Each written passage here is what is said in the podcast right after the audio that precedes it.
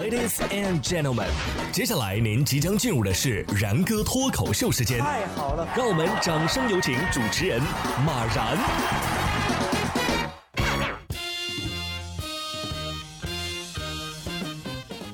然哥说新闻，新闻脱口秀，各位听众大家好，我是然哥。各位正在听节目的朋友，不知道大家平时啊都几点睡呢？睡得好吗？有数据显示，目前啊全国有超过三亿人都存在睡眠障碍啊，其中有四分之三在晚上十一点之后才入睡。不是十一点之后入睡叫睡眠障碍吗？那是我还没想睡呀。但是有三分之一是要熬到凌晨一点之后才睡的。今年上半年与睡眠相关的保健品销售增长就非常明显。有数据显示，今年的一月到九月份，褪黑素的销量同比就增长了百分之五十七。有数据显示，预计在今年啊，我国的睡眠产业的市场规模将会达到四千多个亿呀，二零三零年将突破万亿元。睡眠障碍，不过我觉得大部分。大部分人睡眠最大的障碍就是手机和网络。你要是给他断网断电，再拿本数学习题给他试试，保准儿分分钟睡着。别说躺床上了，我上学那会儿啊，我站教室里都能睡着。还好那会儿啊，我的班主任不是体育老师，不然的话肯定会让我出去跑二十圈。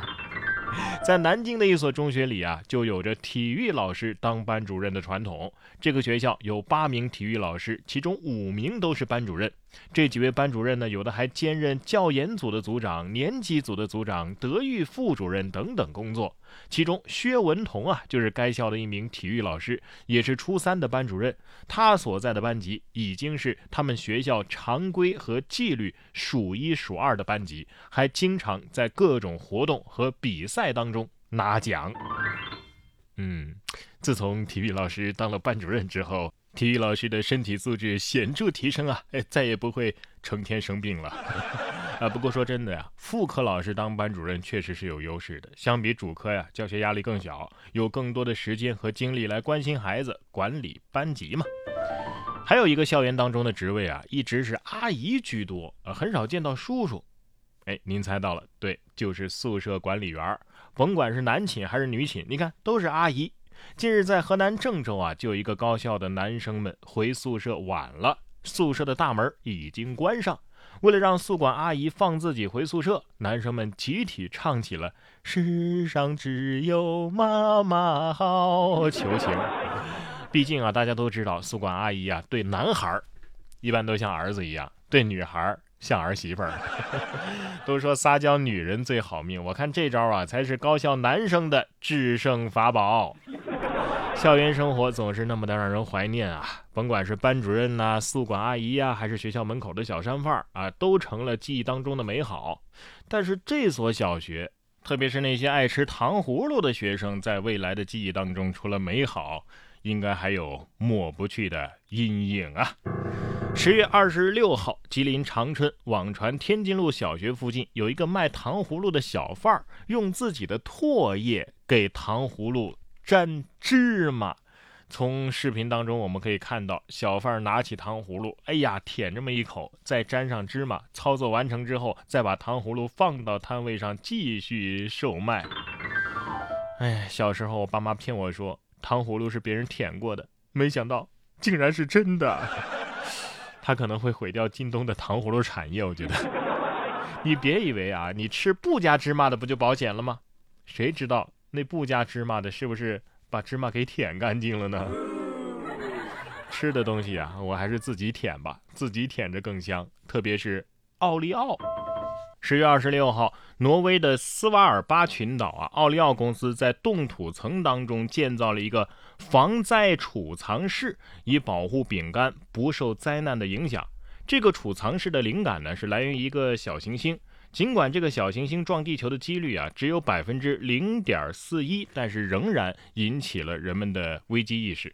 据悉啊，每个饼干的包装都用保护性的这个聚酯薄膜给包裹起来了，可以承受零下六十二度，甚至是一百，一直到一百四十八度的高温。所以就算是世界末日到了，也得扭一扭、舔一舔、泡一泡，是吧？记得双十一的时候多囤点啊，毕竟啊，一不小心掉地上还有三分之二能吃啊，另外三分之一呢也别浪费，当眉粉用吧。下面这条蛇呀也是挺能吃的啊，不愧为贪吃蛇呀。近日，泰国的一条贪吃蛇啊，连续偷了一家农户好几只大鹅。当天啊，他又去偷吃了，结果肚子被肥的呀啊，这个根本出不去栅栏了，卡在里边了。这农户发现之后呢，就把他给逮捕了。这肥蛇被抓住之后啊，只好当场吐出大鹅求饶。随后，动物保护组织的工作人员将其放回到森林当中。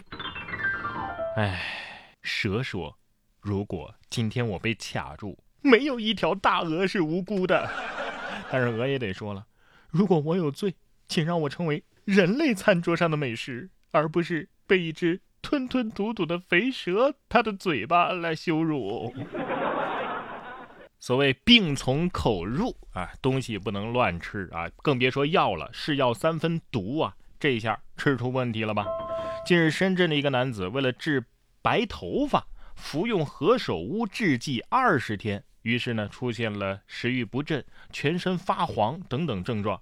经过诊断啊，这男子患有何首乌引起的药物性肝损伤，经过治疗呢，现在恢复还比较良好。医生提醒啊，何首乌对于部分人群啊是有肝毒性的，所以应该遵循医嘱，合理服药。何首乌能能染白头发吗？啊，谁说的？何首乌得说了，我不是啊，我没有，别瞎说。头发白了有什么可担心的？你看我都秃了，连白头到老的机会都没有了。有时间啊，还是多运动吧。毕竟运动啊，对身体总归是有好处的，而且有时候可能会利于破案。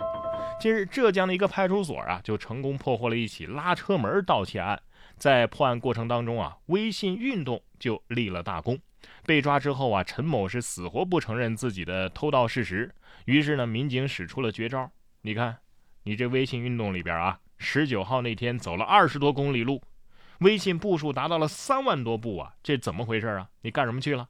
哎，据悉就是在十九号的凌晨，陈某独自一人从自己的出租屋出发，狂走了二十公里，干嘛呀？一路都在寻找作案目标。目前，陈某已经被刑事拘留。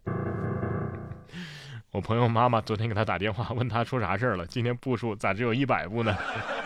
这微信步数啊，有时候真能透露点什么东西。哎，顺便想起一个异地恋的一个分手小妙招，多看看对方的蚂蚁森林。嗯，果然很绿哟。